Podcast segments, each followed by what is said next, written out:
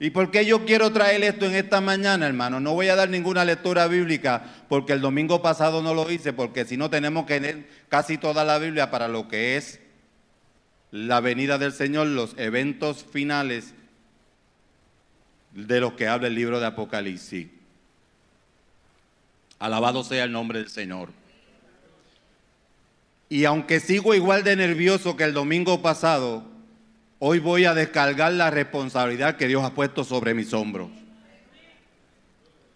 Porque a mí me ha dado, Pastor Carlos, la, la depresión ha aflorado a mi puerta y yo tengo que decirle, tranquilízate, Obed, tranquilo, tranquilo tu fe y tu confianza tiene que estar puesta en el Señor. Yo quiero que ya vayan poniendo en las pantallas que, que sean visibles, creo que todas. El esquemático de lo que empezamos el domingo pasado. Qué pena que mi esposa no está aquí, le tocó dar clase hoy. Pero uno de los eventos que se disfruta en la gracia, usted sabe qué es que cumplí 32 años con ella el jueves pasado.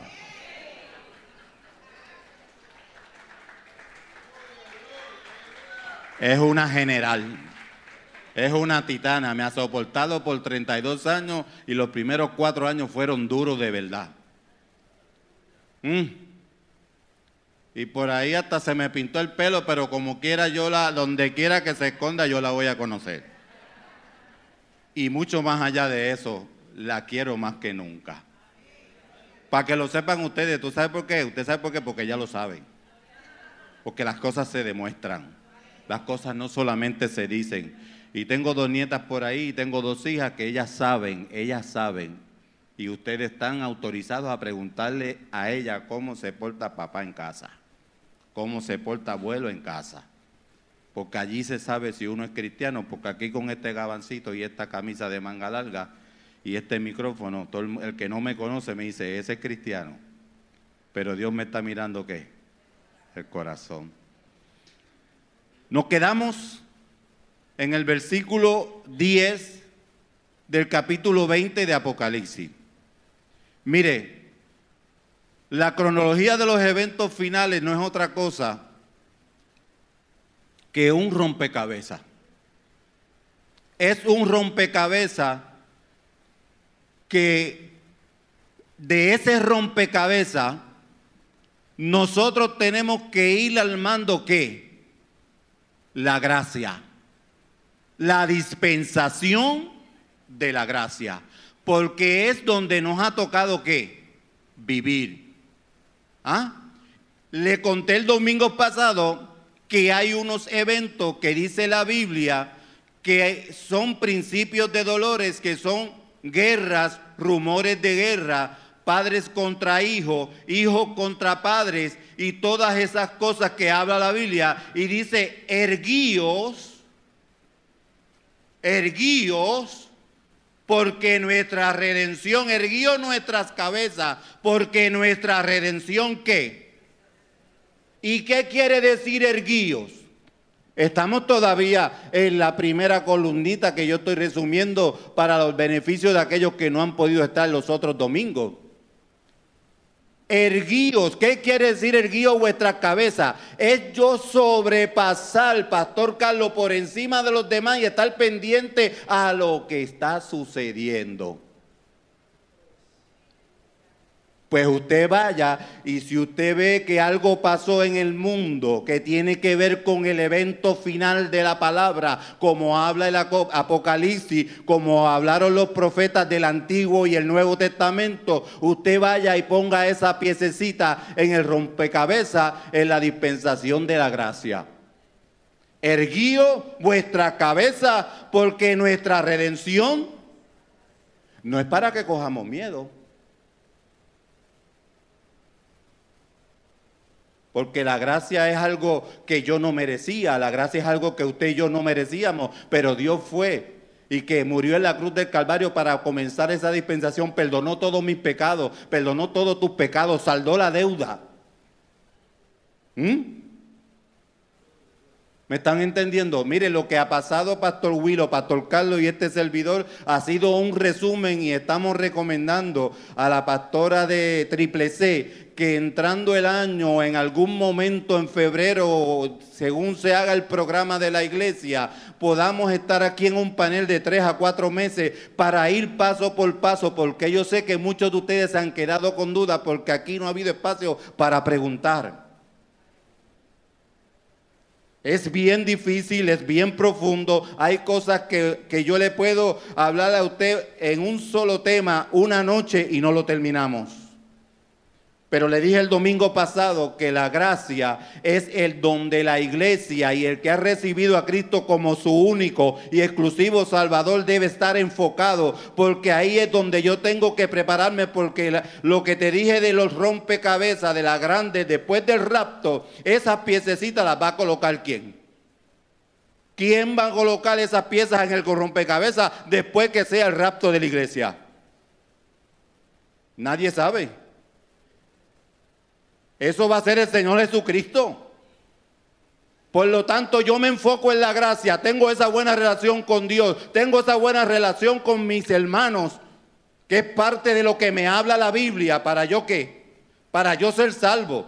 Entonces, ¿qué pasa? El, el, arrebatamiento de la iglesia no quiero que me lo confundan con la segunda venida del Señor. Se me habló el domingo pasado, se me acercó un hermano de los decapitados. ¿Qué yo podía decir de los decapitados? Mire, los hermanos, hermanos, los decapitados no es otra cosa. Aquellos que en la gran tribulación no se han dejado sellar, no le rinden culto al anticristo, no siguen las instrucciones del anticristo. Por lo tanto, ¿qué va a pasar? Serán decapitados, serán degollados pero tan pronto venga el Señor en su segunda venida, que ahí va a ser visiblemente que dice que todo ojo le verá. Y le dije que estratégicamente Israel está en el medio del globo, del globo terráqueo. No es por casualidad, es porque dice la Biblia, todo ojo le verá. De cada nación y de cada pueblo lo van a ver. Ahí que resucitarán los decapitados porque Dios tiene que hacer juicio. Y ahí habla también del tribunal de Dios, que no es lo mismo del juicio final del gran trono blanco que vamos a hablar hoy.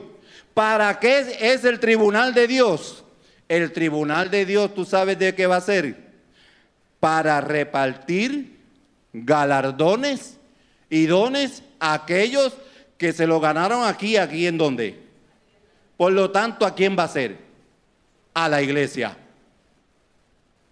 Hayas trabajado mucho, hayas trabajado poco, pero caíste, lo quiero decir bien, bien simple.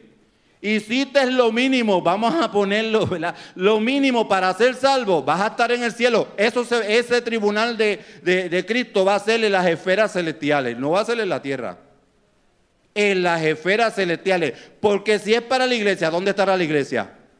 En el cielo. ¿Celebrando qué? Las bodas del Cordero. Y siempre que hay boda hay regalo. Hello. Hay celebración. ¿Ah? Y yo, perdóneme lo que yo le voy a decir, pero yo, yo me conformaría con barrer esas calles de oro. Pero Pastor Carlos va a pasar por el lado mío y va a tener una corona y cinco diamantes en la corona. Y si usted quiere tener algún día, después de la, eh, además de la corona, alguno que otro diamantito, trabájelo aquí. Porque trabajar en el Señor no es en vano. Ahí tenemos nuestra recompensa en ese tribunal de Cristo. Entonces comenzará también el juicio de las naciones, pero va a haber un, paréntesis donde habrá que el milenio, que hablamos el domingo pasado, que son mil años literal donde el diablo será que atado con todos sus demonios caídos, porque no debe, no puede haber mal. En el milenio no va a haber maldad no va a haber pecado. También dije que los 144 mil que habla en el capítulo 7, serán doce mil escogidos de cada tribu del pueblo de Israel. Y lo que se dice es, escúcheme bien para no confundirlo, que son los misioneros y predicadores de qué? Del milenio. Entonces la segunda parte del capítulo 7 habla de los decapitados, por tanto los decapitados no pueden ser parte de los 144 mil. ¿Me están entendiendo? Vamos al versículo 10 del, capítulo 20. Satanás es lanzado en el fuego y azufre donde ya está el anticristo y el falso profeta. Este será el juicio de Satanás, incluyendo los ángeles caídos. Referencia segunda de Pedro.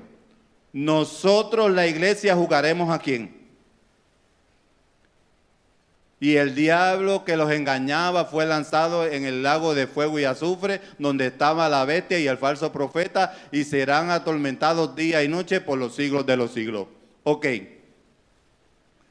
Segunda de Pedro. Este será el juicio de Satanás, incluyendo los ángeles, los ángeles caídos. El, primera de Corintios. Porque si Dios no perdonó los ángeles que pecaron, sino que arrojándolos al infierno, los entregó a prisiones de oscuridad para ser reservados para qué? Para el juicio.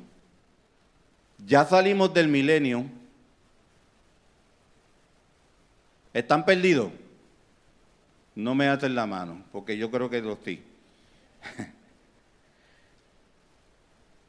Ponme la gráfica otra vez, Meli. Agradezco a Meli un montón que ha sido la gran artista y ayuda idónea de... Le dije el domingo pasado, yo soy análogo, yo no soy digital. Déjeme resumirle algo de la batalla del Almagedón. Nada sale así porque sí repentinamente. esta semana. Meli, ponme la noticia que salió de Estados Unidos que el Pentágono,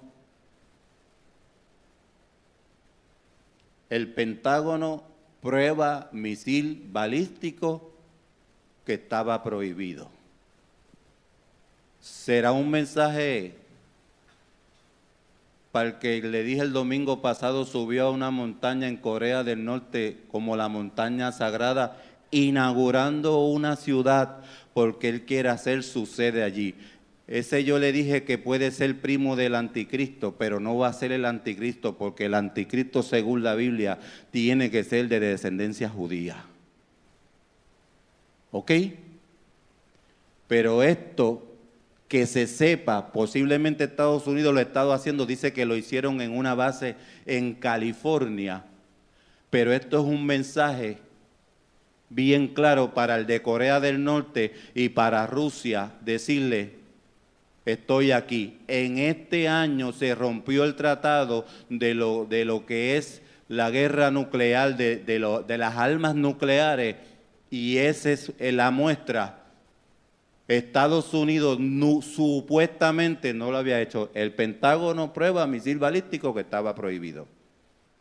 En otras palabras, como le dije el domingo pasado, Trump le está diciendo que, y estoy hablando de Trump porque es el, presidente actual de los Estados Unidos, y como nación poderosa en este mundo hay que mencionarla, es parte de todos los eventos proféticos y de los eventos finales que estamos hablando. Ha sido una, una, una protección para quién? Para el pueblo de Israel.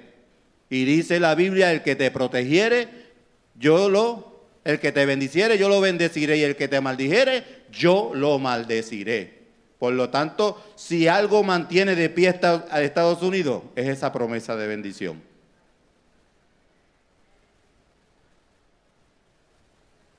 Ponme la otra. E, e, esa es una piececita del rompecabezas que a nosotros nos toca poner. Mire eso. Otra piececita del rompecabezas que yo sé que ya usted lo sabe, que yo lo sé que usted lo sabe. ¿Me entendieron el trabalengua? Los desastres naturales son señales de la vida de, Cristo. de la venida de Cristo, perdón. Lo dice más Lucado, un prominente evangelista. evangelista. ¿Por qué hay terremotos? ¿Por qué pasó María tan y tan fuerte por el Caribe que hacían años que un evento como ese no pasaba por el Caribe? ¿Por qué hay socavones en la Tierra y los científicos no han podido explicar? La NASA que está tan bien adelantada, dicen y ven los huecos desde, desde el satélite, desde arriba, desde el espacio, ¿ah? y no se saben explicar por qué. Hay algo bien interesante que en un momento dado cuando lo escuché hace algún tiempo atrás, y esto hace más de tres o cuatro años, ¿sabes qué? Que la misma NASA se ha encargado de decir que hay como planetas bien brillantes que se están acercando a la Tierra. ¿Será la Nueva Jerusalén? Yo no quiero comentar. Yo no quiero comentar. ¿Será la Nueva Jerusalén?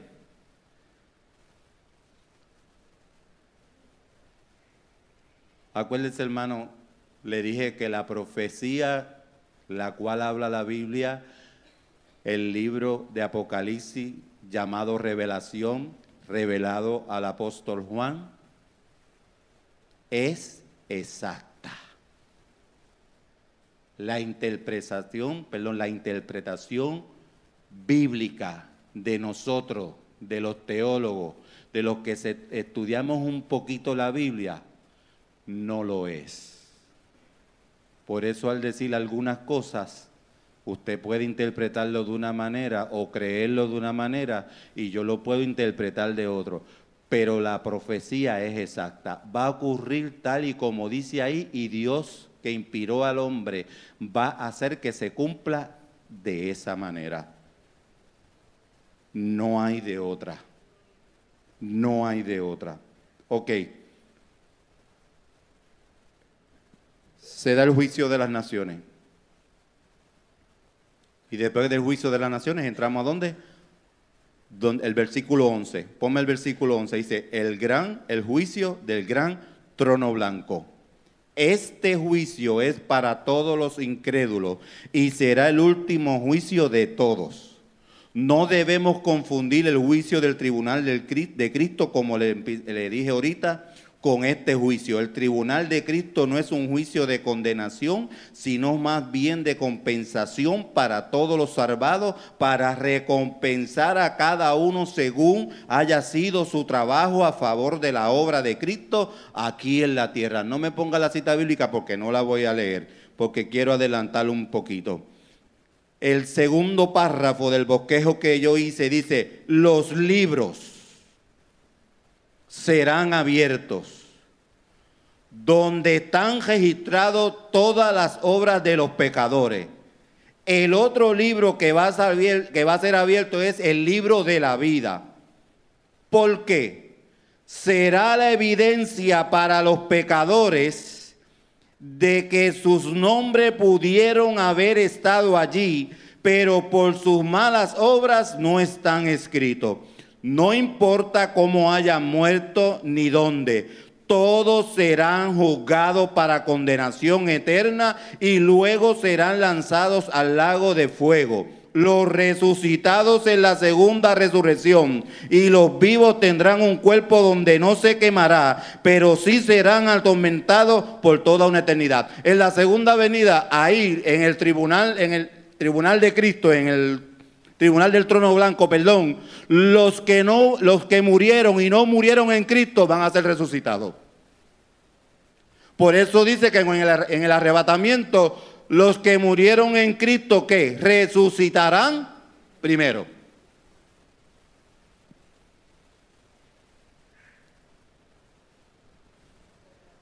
Los que murieron en Cristo y puede ser que usted esté ahí, puede ser que yo esté ahí, porque no sabemos, hoy estamos vivos, mañana puede ser que pase otra cosa, la hermana Rebeca.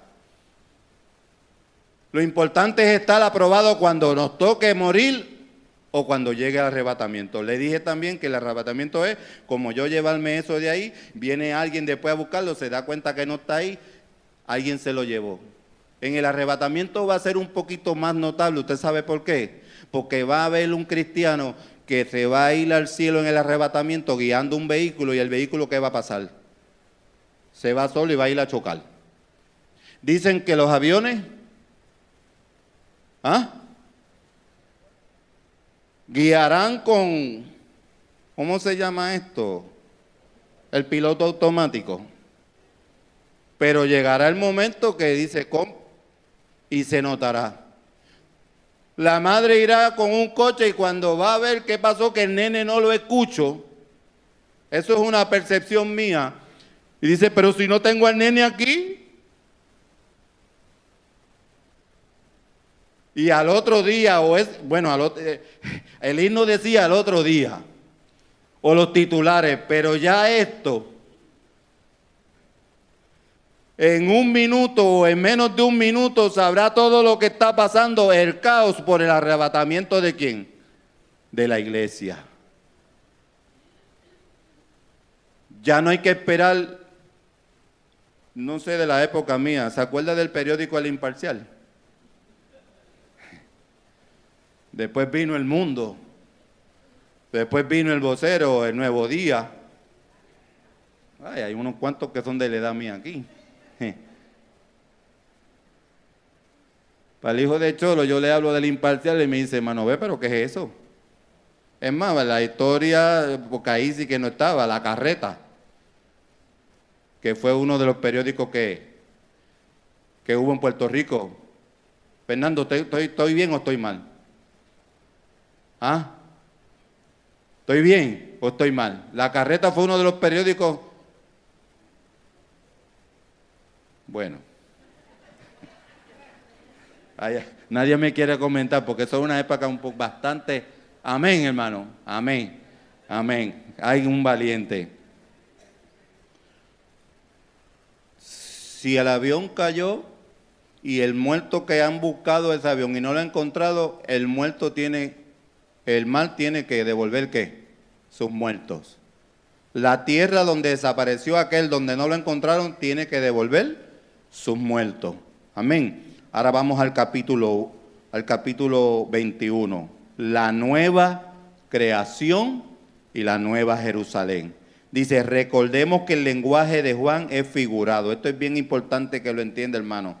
Dios nunca ha querido complicarle la vida al que tiene una relación con Él.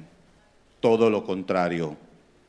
Recordemos que el lenguaje de Juan es figurado, simbólico y metafórico con el propósito de ayudarnos a entender la realidad de la nueva creación.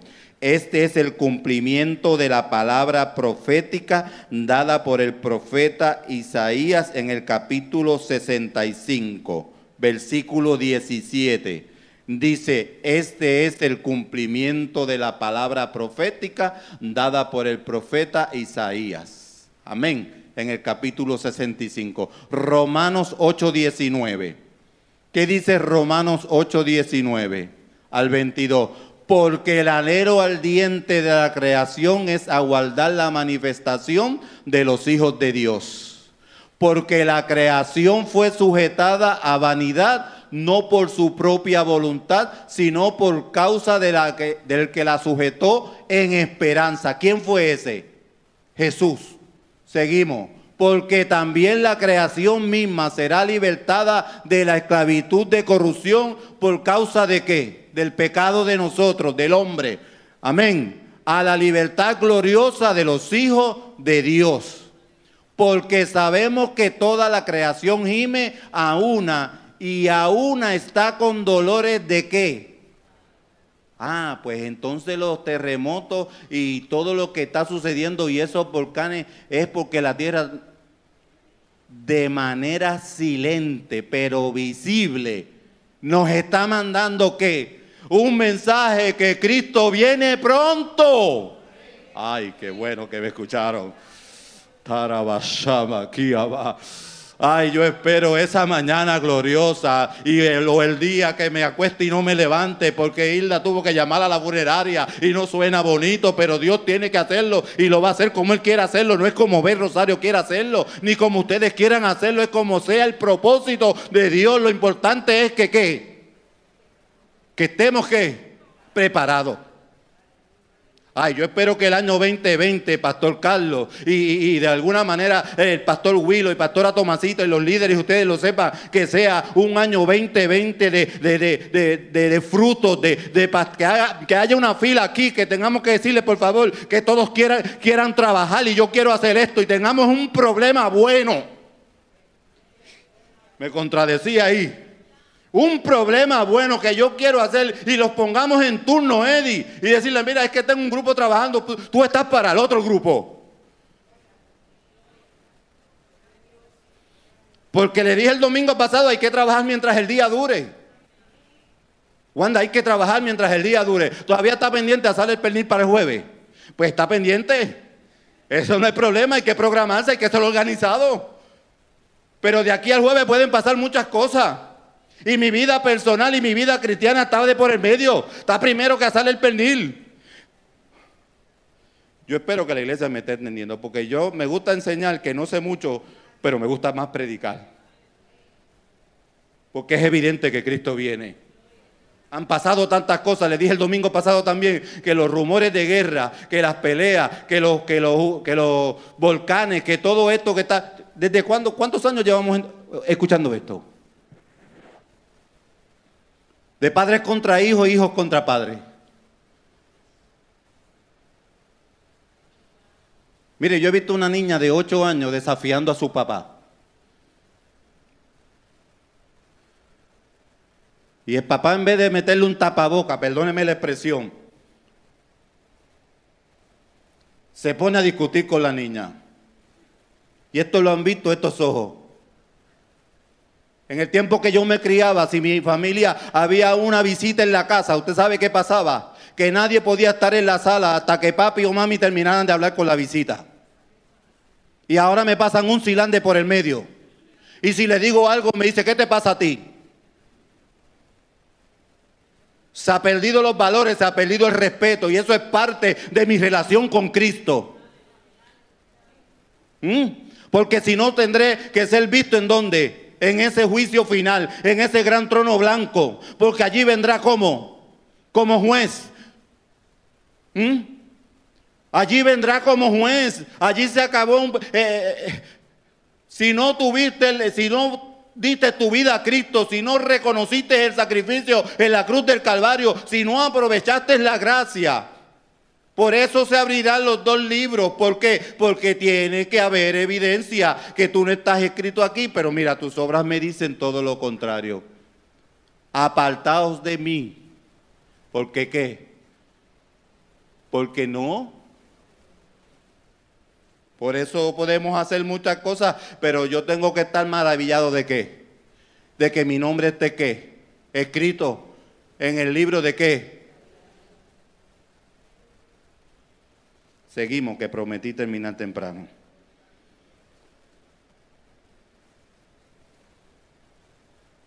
Juan ve la santa ciudad, la nueva Jerusalén descender del cielo, de Dios como una esposa ataviada para su marido. Esta será la ciudad que esperaba Abraham por fe, cuyo arquitecto y constructor es Dios. Ponme ahí la referencia del libro de Hebreo, capítulo 11, versículo 10.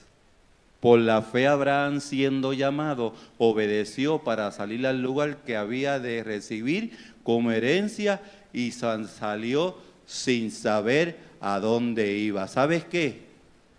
Si tú y yo nos mantenemos en Cristo, sabes para dónde vamos.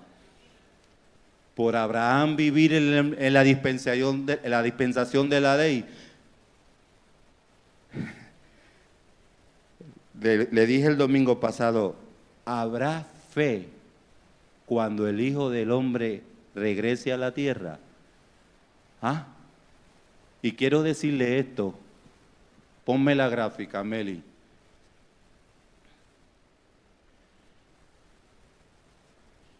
Se refiere a la segunda venida del Hijo del Hombre porque va a haber una situación donde después del milenio será soltado el diablo y sus ángeles y saldrán por un, dice la Biblia, por un poco de tiempo a qué?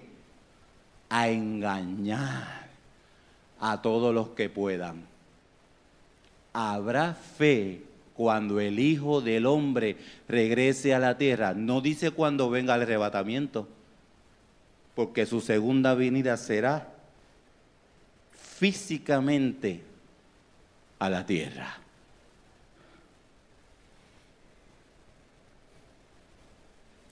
Solo los vencedores, esto es bien importante que lo escuchen, solo los vencedores entrarán a esa ciudad. Capítulo 21 de Apocalipsis 7 dice,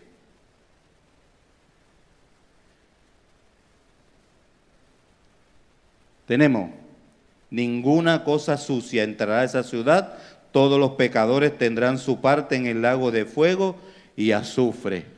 Eso lo dice también en el versículo 8. Dice, el muro que la rodea, los cimientos, las puertas y la calle, todo está edificado de, de piedras preciosas, oro puro y resplandeciente como el cristal. En el mundo existen bellas ciudades, pero ninguna como la santa ciudad que descenderá del cielo, llamada que la nueva Jerusalén. ¿Me siguen hasta ahí? No quiero que se me duerma nadie, que le dije que iba a terminar temprano porque hoy se cumple el almuerzo de Pastor Carlos. Tan bella es la ciudad de la Nueva Jerusalén que nuestra imaginación no alcanza a entender la magnitud de su esplendor. No debemos olvidarnos de que no somos de este mundo, somos ciudadanos del cielo y nuestra patria está en los cielos. Filipenses 3:20. Filipenses 3:20. Más nuestra ciudadanía está en qué? En los cielos, de donde también esperamos a quién? al Salvador, a nuestro Señor Jesucristo. ¿Verdad que sí?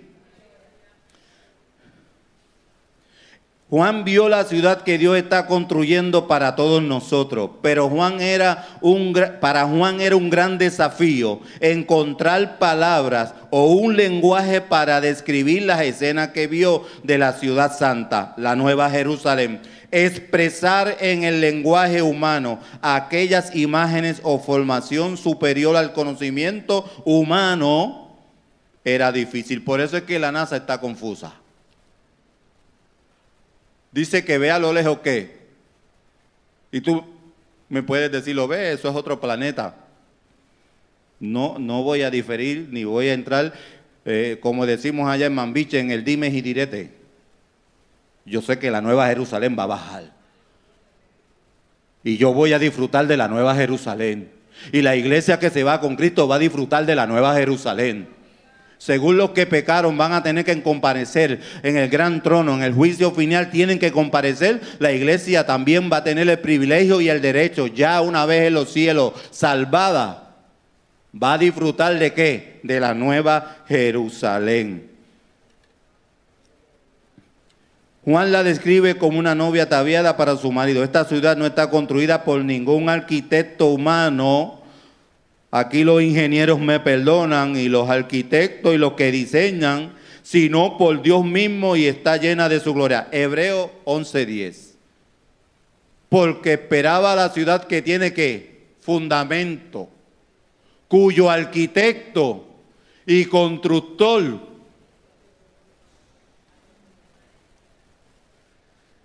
Ay, ay, ay. ¿Sabe para quién es ese texto? Para mí. Para los, perfeccionistas. Para los que nos gusta, para los que somos bien estructurados. Ah, Pastor Carlos, midiendo que la acera puedan pasar los impedidos. Midiendo que el declive sea el correcto. No, allí no va a haber eso. Allí no va a haber eso. El constructor y el fundamento, ¿quién es? Y él es qué? Perfecto. Ah, por eso es la transformación del arrebatamiento de este cuerpo que va a ser glorificado, Carlito yo voy a entender a Dios tal y como Él es.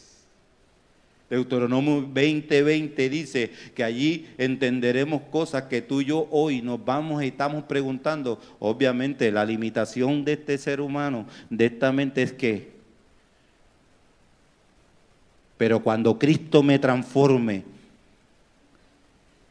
y me llame o me llame a su presencia, voy a entender tantas cosas y mucha gente me dice a mí, y yo lo he dicho también, eh, eh, Bellón, yo, yo, yo, quisiera hablar con Pablo, quisiera hablar con Pedro, quisiera hablar con Juan, amén, ¿verdad que sí? Pero te tengo una buena noticia. Iglesia, te tengo una buena noticia. No va a haber la necesidad de hablar con ellos porque entenderemos todo el propósito de Dios a perfección. ¿Tú quieres tener paz? ¿Tú quieres tener tranquilidad? Tú quieres salir de, todo lo que nos agobia. Y, y, ¿sabes qué? Escucha bien. No me entiendas mal. Yo he lavado mi casa, la he mapeado, la he barrido tres veces. Y a la cuarta, cuando vuelvo y la barro, sale todavía un poquito de sucio. Mira la comparación y no me malinterprete. Así es nuestra vida con Dios una relación constante, porque cada vez que voy donde Dios, algo tiene que limpiar de mí. Ay, ay, ay, ay, ay. Siempre soy imperfecto, siempre soy impuro cuando estoy en este caparazón. Pero cuando llego a la presencia de Dios, esa impureza Dios empieza. Pero cuando me vaya con Cristo, ay, ay, ay, ay, ay. Cuando la iglesia se levante, se acabó el ay bendito, se acabó la impureza. Se acabó allí el hollín, no puede corromper. La polilla no tiene cabida. Ese dolor que te da a ti por aquí, a mí por aquí, por acá, y no me puedo levantar a veces. Rebeca, la, la medicina regenerativa. Oye, que se ha dado promoción. Amén, claro que amén. No me malentienda. Gente que Dios ha capacitado, se han dedicado el tiempo al estudio. Y, si yo mientras pueda eh, caminar sin dolor porque fui allí y me quitaron el dolor de la rodilla y de los tobillos, gloria a Dios. ¿Mm? Pero ¿quién me quita el, el dolor del corazón? ¿Quién me quita la inquietud que tengo en mi conciencia? ¿Quién me quita? ¿Ah? Oye, eh, eh, la preocupación de lo que está pasando en el mundo. Estaba hablando con Pastor Carlos y Pastor Willow me lo mencionó también. A, todas nuestras visitas que están en esta mañana aquí. Hay un montón de iglesias hablando del tema de la venida de Cristo en plena Navidad. Y yo doy gloria a Dios por eso. Me gustaría celebrar Navidad en verano.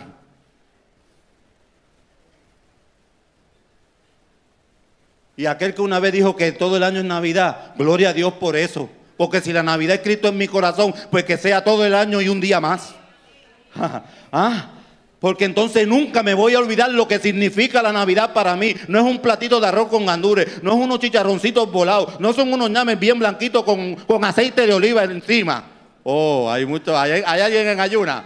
Yo me estoy maltratando yo mismo, pero para adelante, porque Dios es el que da la recompensa. El chicharrón aparecerá después, Mandari. El ñame aparecerá después. Pero mientras tanto tengo que relacionarme con Cristo para gozar de esa nueva Jerusalén.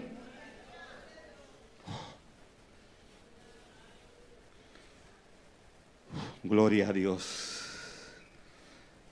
Esta ciudad es para todos los que acepten a Cristo como su Salvador personal. Eso es ahora en la gracia. Eso es ahora en la gracia. Y estamos aquí, iglesia, porque yo no me he ido, tú no te has ido. Estamos aquí. Es el tiempo, es el momento apropiado. Señor, sé propicio a mí que soy pecador. Alabado sea el nombre de Jesús. La nueva Jerusalén, escucha bien, será el hogar de los salvados, pero no el de los pecadores. ¿Por qué? ¿Por cobardes? ¿Por no haber tomado la decisión más importante de su vida? está fuerte esto, esto, esto yo, yo mismo me sacaba así y me decía, Dios mío, y trataba de curarme, pero no podía. Porque la decisión más importante de tu vida no es comprar una casa. La decisión más importante de tu vida no es tener un buen carro.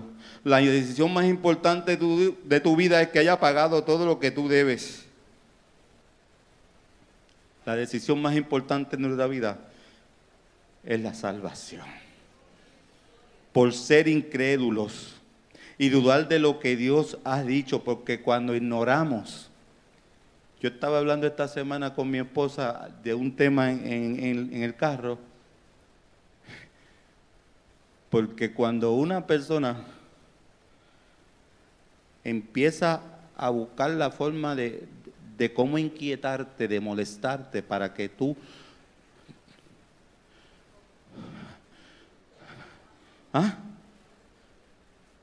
¿Tú sabes cuál es la mejor herramienta si tú tienes a Cristo en tu corazón? Quedarte callado. Tú sabes que Él va a entender porque el diablo le mete en la mente que tú lo estás ignorando. Y la mejor herramienta que Dios me dio a mí para no tener un altercado con nadie, lo voy a ignorar. Pero tengo que orar por qué? Por Él también, porque me lo dice la Biblia. Porque después de tres o cuatro días Él va a seguir tirando la pullita, pero después del quinto se cansó. Este no quiere pelear. Porque mi papá me dijo que para pelear le hacen falta dos.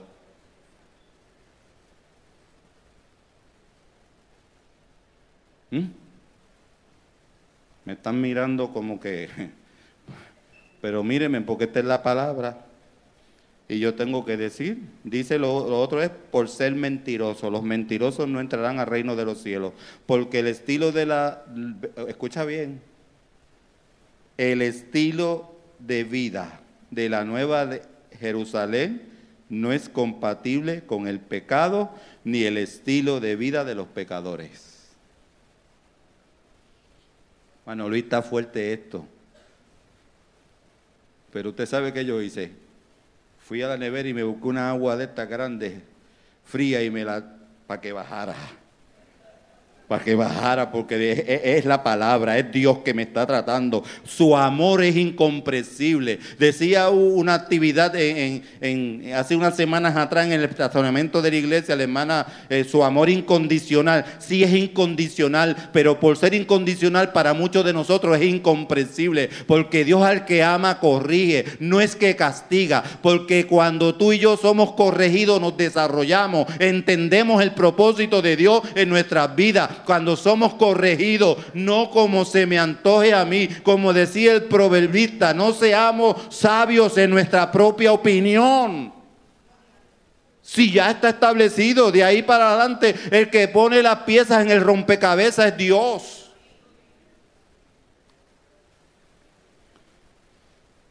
Capítulo 22. ¿Cuántos desean estar en la eternidad? Ponme la, la gráfica, Meli, perdona que te moleste mucho. Juicio final. Ahí serán, en el libro, que no aparezca en el libro de la vida, serán echados al, al lago de fuego y azufre. ¿Junto a quién? A la bestia y al falso profeta. ¿Ah? Entonces viene que cielo nuevo y tierra nueva. Ayer me encontré un pastor en el parking de la iglesia y estaba hablando con otro pastor. Y según yo he ido estudiando todo esto, Dios ha ido hablando a mi vida porque la Biblia es como espada de dos filos.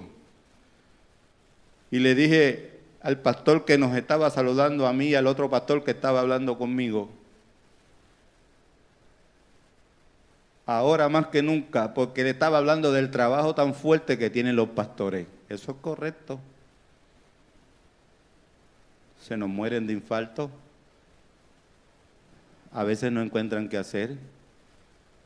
Y miro por allí a Heine y me acuerdo de hermano Bajanda que me quito los pies. Me quito el sombrero, perdón. es que no encuentro qué decir. Porque un mano bajanda, ¿con cuántos hijos? Once. Y vamos todos para la iglesia. Y eso lo digo porque tuve la oportunidad de dialogar con él. Cuando, cuando después que se jubiló se fue a la iglesia de Teja para ser pastoreado. Y era nuestro pastor consejero. Y cuando me decía, Obed, ven acá que tengo que decirte algo, yo me sentaba con toda tranquilidad. Porque nunca faltó la comida con 12 hijos y ellos dos 14. Y los arrimados, que siempre aparecen. ¿Mm? ¿Cómo Dios los hizo? Si le damos el micrófono a Reina y a Raquel y a todos esos hijos, no terminaría lo que falta de años para decir cómo Dios suplió en esa casa. ¿Tú sabes de qué me enteré? Que en un momento dado, bueno, no me enteré, me lo dijo él, a un pastor le pagaban X cantidad y cuando a él lo trasladan, cuando a él lo trasladan, le pagaron el sueldo de la primera semana de estar pastoreando y él fue y devolvió la mitad y me dijo, porque con esto me da para vivir para mí, mi esposa y mi familia. Porque cuando tú y yo estamos en las manos de Dios, Dios suple. Y no quiero criticar ni, ni que se vea que estoy aquí eh, de, de alguna manera porque no es mi estilo. Si el otro pastor le dieron eso, amén. Pero para que usted vea lo que pasa a los pastores. Mi entender, tendrán un montón de brillantes en la corona. Amén, ¿están conmigo?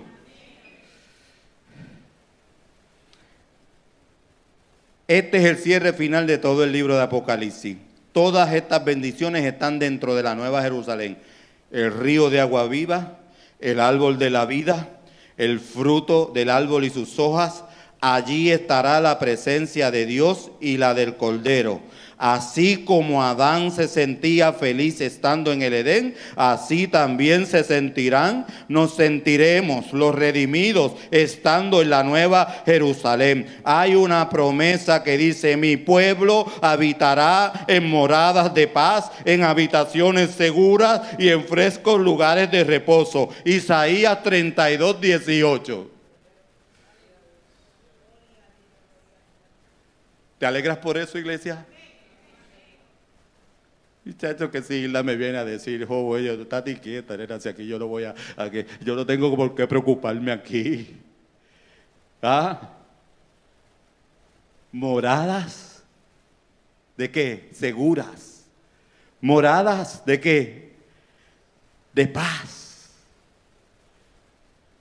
Y en frescos lugares de qué? De reposo. Oye, porque nos recostamos y el cuerpo recibe un alivio. Pero ¿dónde podemos recostar el alma y el espíritu? Búscame el matre más cómodo que pueda haber en el mundo para ver si el alma y el espíritu lo podemos recostar ahí. El alma y el espíritu se recuestan donde? En Dios. En Dios, iglesia. La oportunidad es para todos como lo declara el apóstol Pablo, que dice, porque la gracia salvadora de Dios se ha manifestado a todos los hombres. Tito capítulo 2, versículo 11. Todo ser humano tiene la oportunidad de decidir. Este capítulo 22 es muy importante porque es aquí donde entraremos a disfrutar de esa eternidad con Cristo. Esto es el hermoso cumplimiento de lo que Jesús nos comprometió en Juan capítulo 14 del 2 al 3. En la casa de mi Padre muchas moradas hay. Si allí no fuera, si así no fuera, yo os hubiera dicho, voy pues a preparar lugar para vosotros. Aleluya. Y si me fuere y os preparare lugar, Cristo viene, vendré otra vez y os tomaré a mí mismo. Ya somos parte de que somos tu iglesia arrebatada para que donde yo estoy, vosotros también. Se fusiló el Banco Popular conmigo. Esa casa no tengo, eh, hay que pagarla con qué. ¿Con qué la vamos a pagar? Con unirme al plan de Cristo. Discipulado, discipulado que está aquí. ¿Nos unimos qué? ¿Al plan de quién? De Cristo. No que Cristo se una a mi plan. Porque mi plan ya hace rato se fue a usted. No va para ningún lado. Fracasé o ve fracasó. A sus 60 años, si yo te cuento toda mi vida, yo he fracasado tantas veces. Pero una vez me convertí hace 28 años atrás. Oh, la vida mejoró un montón porque ya no vivo yo. Vive Cristo en mí. Y la conciencia y el Espíritu Santo me dice, Obed, estás mal. Obed, vas por mal camino, es por aquí. Y yo queriéndome coger por la acera y Dios hizo una autopista para mí. Ah, y después al tiempo es que nos damos cuenta de ese amor, Dayton, de esa gracia. Aleluya, porque su palabra pasará. Aleluya, y hay una cosa que se llama amor, que eso será qué? Para siempre. Iglesia, estoy acabando. Te lo dije hace rato, ¿verdad? Dice, el origen divino de la revelación dada a Juan es confirmado por el mismo Señor Jesucristo a la raíz, Él es la raíz del linaje de David.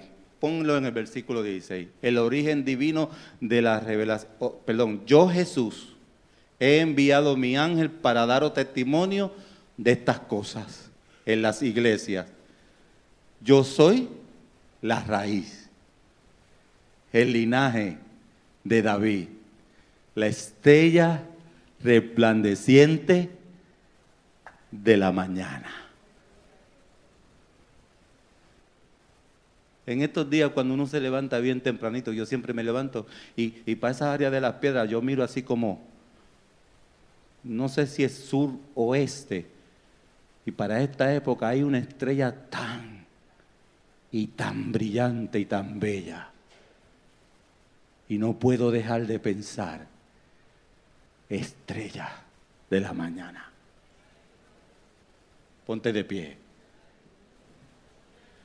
Ponte de pie porque me falta aquí algo, pero yo quiero que tú sepas. Dios siempre da una advertencia de juicio para los que pretenden adulterar la palabra. Los que no vamos a ponerle eso, Meli. Pero el rompecabezas ahora mismo está en nuestras manos. Iglesia, no podemos dormir en este tiempo. Cristo viene pronto.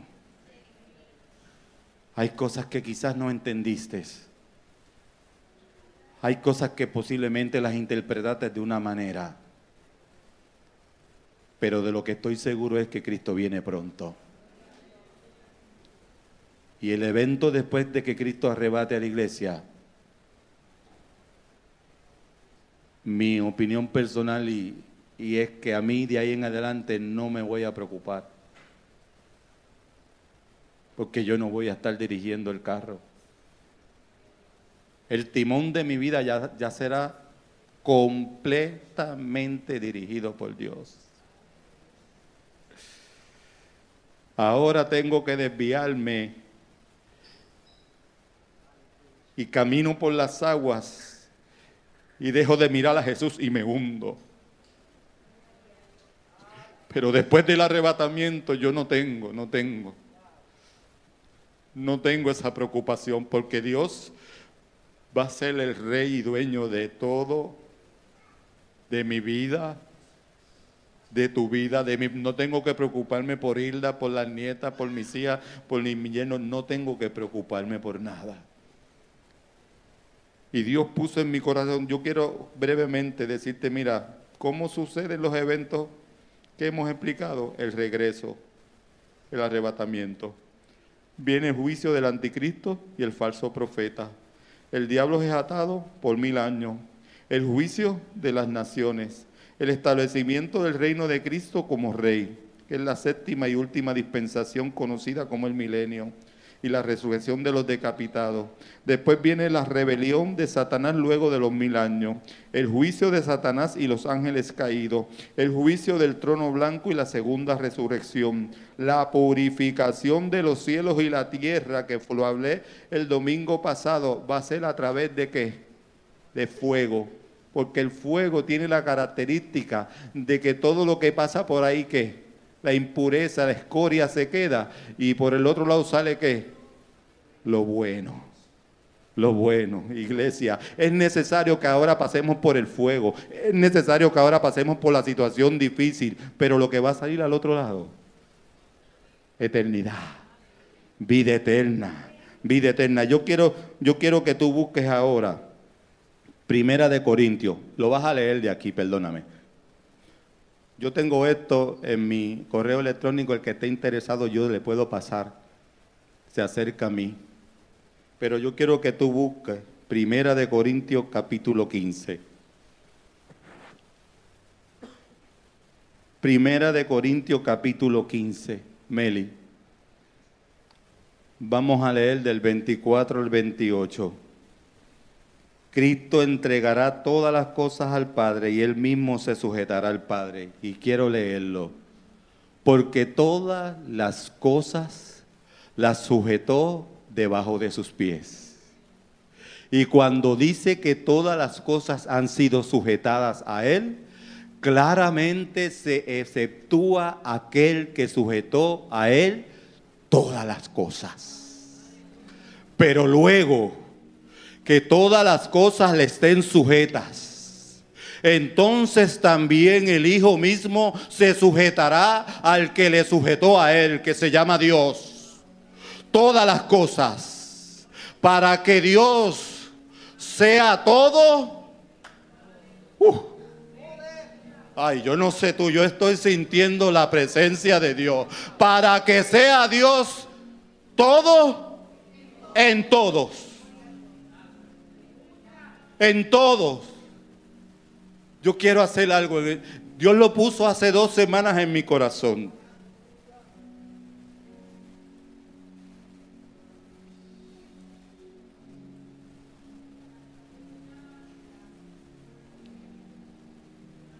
Dios me dijo, Obed, dile a la iglesia que quiero hacer un nuevo pacto con ellos.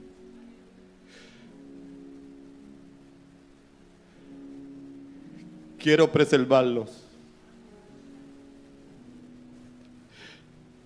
El mundo está contaminado, pero yo no quiero que ellos se contaminen. He botado muchas lágrimas en la sala de mi casa. En esta ocasión esto, me, esto fue una cesárea. Yo me fui a la sala, no me fui al cuarto donde yo acostumbro a tener la biblioteca, me fui a la sala.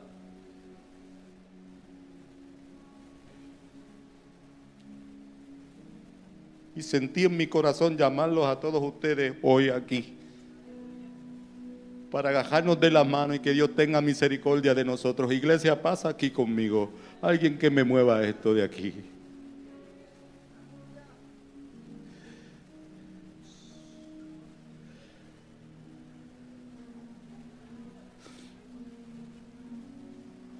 Parece ser que el diablo se ha empeñado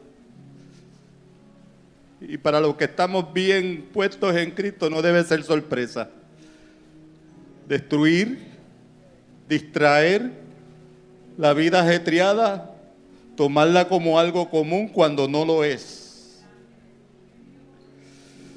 No lo es, iglesia, no lo es. No debe serlo. Hubo una ley, hay una gracia Va a haber un rapto. Aleluya. Va a haber una gran tribulación. Va a haber un milenio. Va a haber un tribunal. Va a haber un juicio. Aleluya, va a haber una guerra del Almagedón que van a estar en contra del pueblo de Israel. Aleluya, va a haber una segunda venida de Cristo. Aleluya, va a haber un juicio final como un gran trono blanco. Va a haber una nueva Jerusalén. Y por fin, iglesia, vamos a gozar de una eternidad.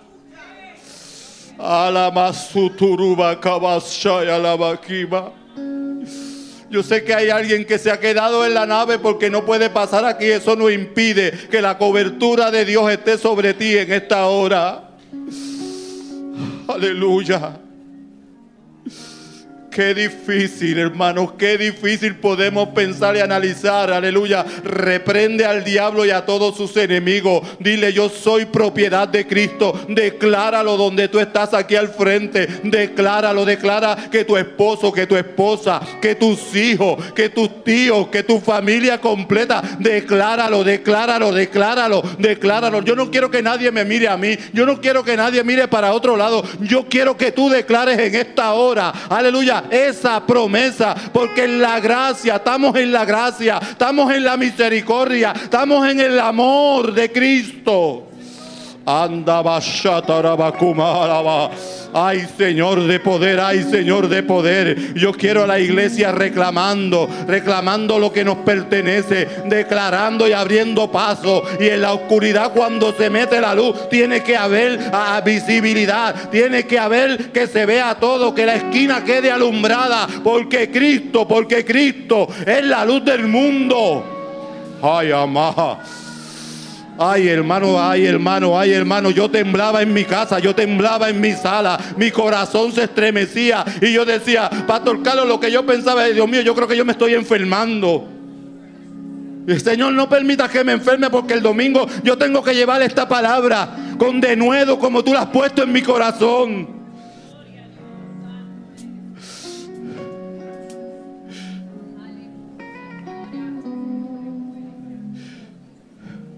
Qué bueno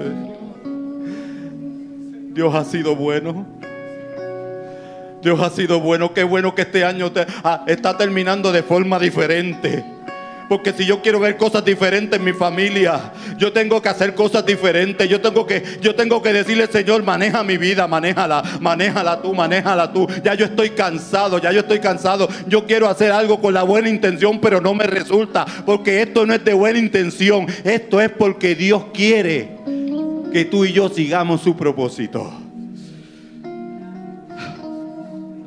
Obed, tú no has pasado por situaciones difíciles, claro que he pasado. Y a veces tengo que, que armarme de valor y soltar las cosas, inclusive de despojarme de tantas cosas para decirle, Señor, se acabó, se acabó. Hasta hoy, hasta hoy, hasta hoy depresión, hasta hoy ansiedad, hasta hoy enfermedad, hasta hoy hay una eternidad prometida para mí. Y diablo, tú, tú no me la vas a arrebatar. Ay, amazo, tu cama.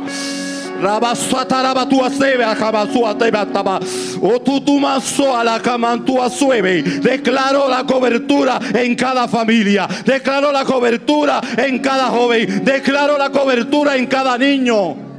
Soto Shayama. Habla con Dios. Habla con Dios. Si tienes que arreglar algo con Dios, hazlo. Este es el momento. Baja tu cabecita. Baja tu cabecita. Baja tu cabecita, cierra tus ojos. Porque todo lo que hemos hablado aquí se entiende que casi todo está cumplido para el arrebatamiento. Lo demás, tú y yo no vamos a ser parte de la tribulación. Vamos a ser parte de la boda del Cordero. Ay, qué bueno que me entendieron. Vamos a ser parte de lo que es un juicio. Vamos a ser parte de lo que es una nueva Jerusalén. Vamos a ser parte de lo que es una eternidad. Oh Señor, te anhela mi corazón Pasa, pasa por el fuego, pasa por el fuego, pasa tu corazón por el fuego, pasa tu alma por el fuego. Dile, dile, dile al cuerpo es necesario, es necesario. Anda la cama, es necesario que pase lo que está pasando en mi vida, porque Dios se va a glorificar, porque Dios se está glorificando. Ahora mismo nuestro pastor y nuestra pastora están con Natanael en el hospital y no entendemos muchas cosas. ¿Por qué tiene que pasar esto? Tuvieron que suspender unas unas merecidas vacaciones, pero a mí me, yo le dije, pastor, tranquilo, después que Dios esté en el asunto. Si usted me pregunta a mí, lo que usted hizo es lo correcto. El, lo correcto es estar en el propósito de Dios. Sabrá Dios qué podría pasar por allá. El enemigo distraer, aleluya, por, por la enfermedad de un niño como Natanael en una república no es fácil, de cualquier familia. Y Dios permitió que pasara aquí. ¿Te podría pasar a ti?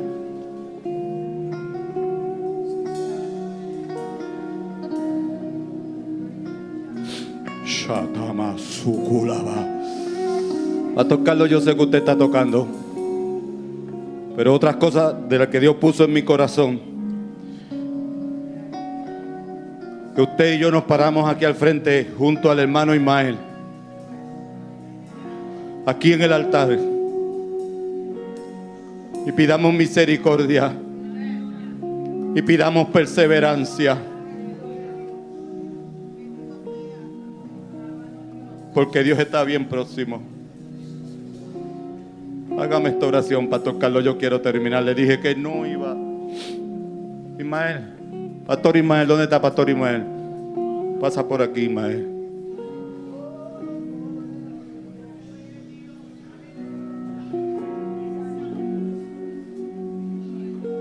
Nunca pensé que tenía una, tendría una amistad con, con mi viejo pastor. Le digo mi viejo de cariño. Pero Dios puso en mi corazón. Y usted lo ve ahí, me llama. Y tengo que recibir sus consejos. Porque ha pasado por el pastorado y sabe. Hay que escuchar. Esta gente, si mano bajando estuviera aquí, wow. Cada vez que él me llamaba y oraba por mí, sea por teléfono, yo, yo me sentía tan y tan, tan honrado sin merecerlo. Porque son gente que han sido probados. Venga, pastor. Venga, pastor Imagen.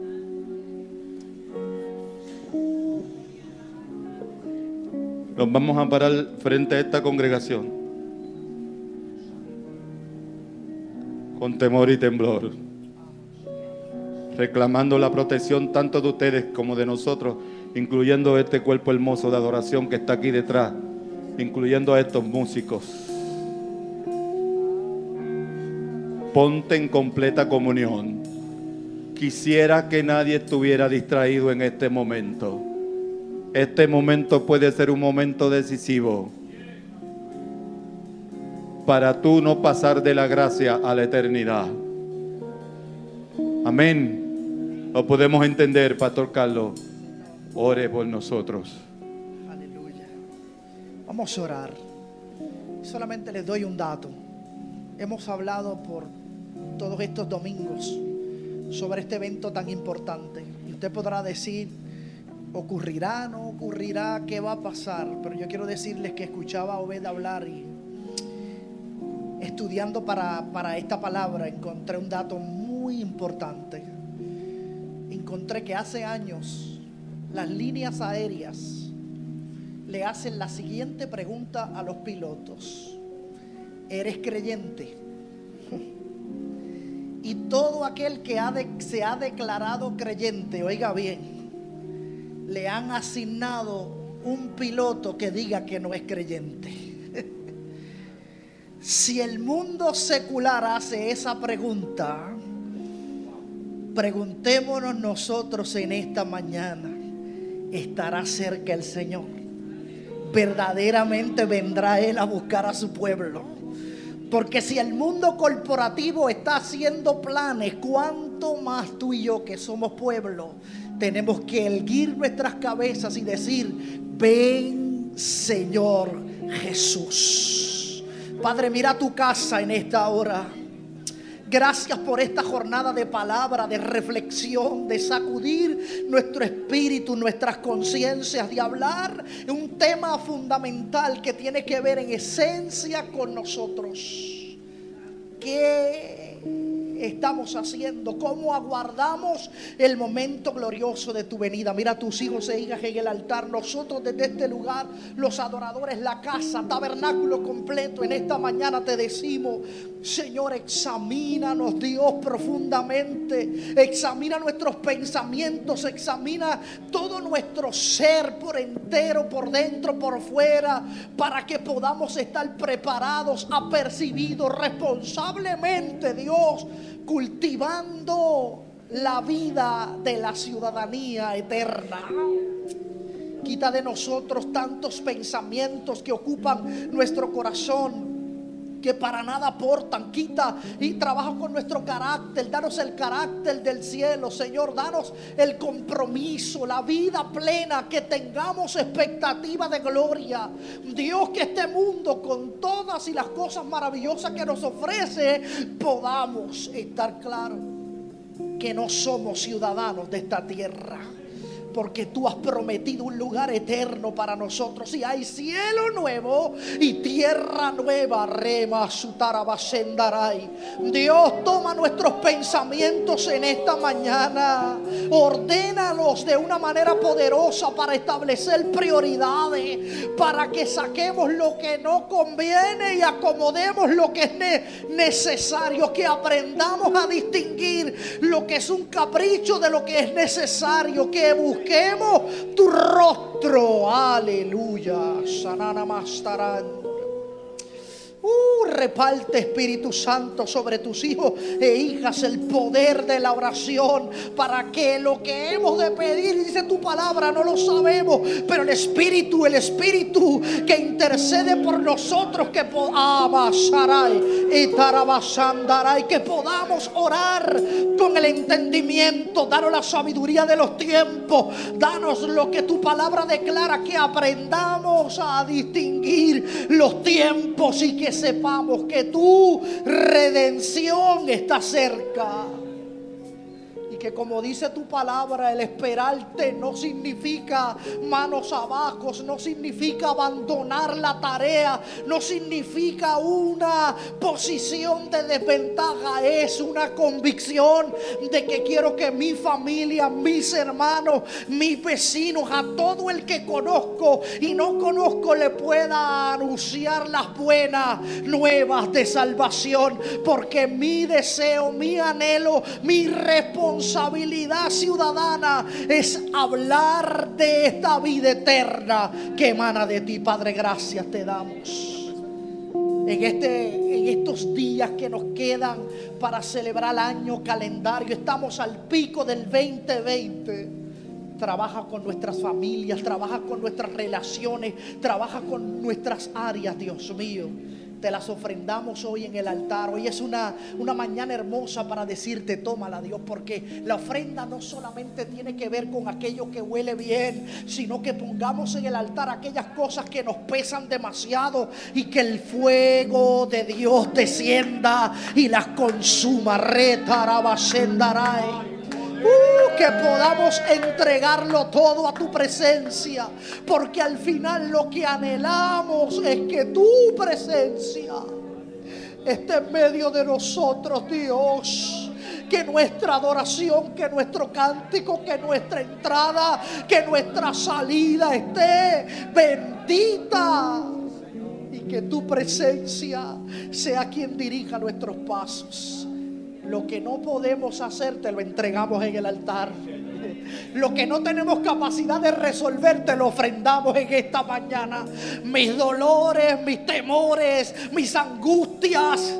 La carga sobre mis espaldas la pongo en el altar porque anhelamos recibir la plenitud de tu Espíritu Santo. Aleluya. Gracias. Gracias. Danos el lenguaje del cielo. Danos el lenguaje de los que esperan.